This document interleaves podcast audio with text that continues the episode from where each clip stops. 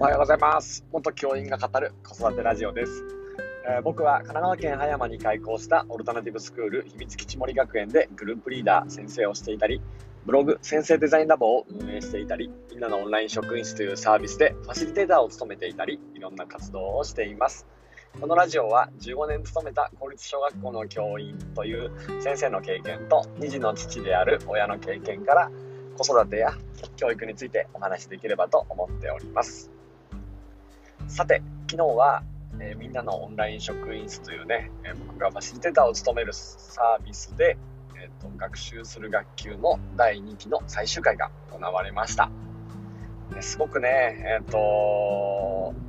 やっぱり全8回、そして、えっ、と、あれは8月からなんで、8、9、10、11、12と、5ヶ月にわたって3週に1回ね、えっと、学びを続けてきたわけですが、ね、えー、1期、2期、3期と、次は3期があるんですけど、1期、2期とね、こう進むにつれて、ねえー、僕もシステム思考のことについて、ねえー、だいぶ理解を進めてきたし、ね、それ以上に、あのー、学習するね、一緒のメンバーたちの連帯感とか、そういったものが生まれてきて、ね、非常にいい回でした。日曜日のリステルズさんのものとともに、ね、えー、僕は、ね、多少今日もちょっと寝坊しまして、ねえー、疲れは出ているんですけど、ねえー、でもとてもいい時間だったなっていうふうに思っています。福ちゃんは、えー、と3月まで秘密基地森学園に来てもらって小学生相手のね日本初のシステム思考の授業を展開していってくれるので、それを楽しみにしながらまた僕らも進んでいこうと思いますさて今日は先生側のちょっと目線からお話をさせてください。ブログの記事と連動してのお話なんですがえー、っとですね。卒業生へのプレゼントということでお話をしたいと思います。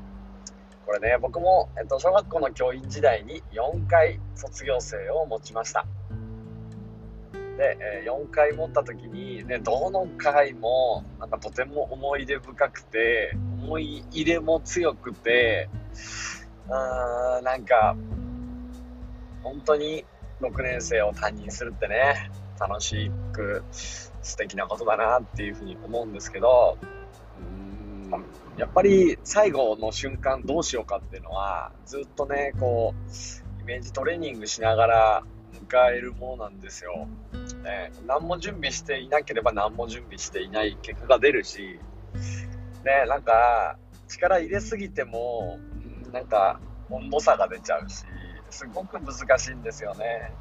ね卒業式が終わって、最後担任からの時間みたいなのが、まあ、大体どこの学校も設定されているので、ね、えー、僕らはね、やっぱその瞬間に向けて1年間やっているっていうこともあるので、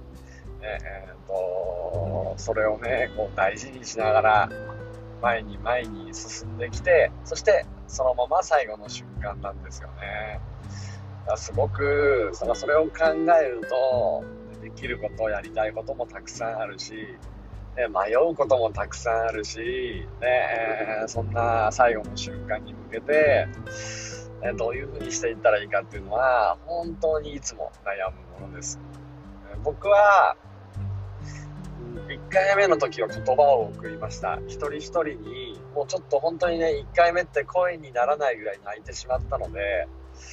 初めての6年生だったしもちろんうまくいくこともあったけどうまくいかないこともたくさんあったし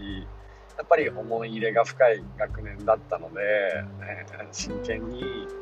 えーと、メッセージを考えて伝えました。えー、そして卒初めての卒業生ってことで、え卒業後にね、えーと、本人たちに渡るように DVD もね、え、死ぬ気で撮影し、えーと、編集していてなんかね、あのー、その当時あ僕の周りだけかもしれないんですけどやっぱりこう映像を最後送るってことがすごく、まあ、流行っている時期で。ね、そういうことができるようになった先生がちょっと増えてきたっていう感じなんですよね。だから僕も若かったし、当然それに乗っかってがっつり作ったんですけど、えっ、ー、と、やっぱ他のね、あの残りの3クラスの先生は50代の先生だったのででもちろんそういうこともできないし今ならまあ一緒にやって一緒に作るっていう選択肢があるんですけど当時のね若い自分にはそんなことがねちょっと考えつかずね今思うと本当に自分のことだけしか考えてなかったなって恥ずかしい思いでいっぱいです、え卒業式の後の子供たちへのメッセージもなんかやっぱりなんか涙であまりうまく伝えられなかったなっていう思いもあります。で2度目の6年生はまた同じように実はメッセージを送りました。逆に2度目の6年生は卒業式にサプライズで先生に渡すっていうのが、まあ、学校のものとして高齢化していたので卒業生の担任も僕1人だけでしたし本当にね面白いギャル 女の子ギャルの女の子がクラスの7割ぐらいななんか素敵な友達でした。嬉しかったことも多かったですね。でも、なんか涙涙で、一番子供たちが泣いてたのはあの学年じゃないかなって思います。で、3回目の卒業生は、これもね、なんかね、ちょっと変えなかった気がしますね。やっぱりメッセージにしました。そう。でも、なんかね、3回目ぐらいから僕ね、クラスのあんまり多分ね、今までスポットライトが当たってこなかった子に、スポットライト当てるってことを大事にしていたんですよね。そう、だから、ね、その子たちがワンワン泣いていたのがすごい印象的で、で、えー、と逆に言うと、ちょっとスポットライトを今まで当たり続けてた子たちにとっては、きっとね、不満もあったんじゃないかな、不満や不安も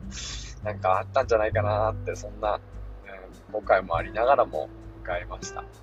4回目が僕最後に持った卒業生で14年目ですね、えー、この子たちの時も本気で涙がバーって出てきましたあんまり感情的にならないんですけどそういう風に出てくるのが珍しくてその子たちには学級通信の中に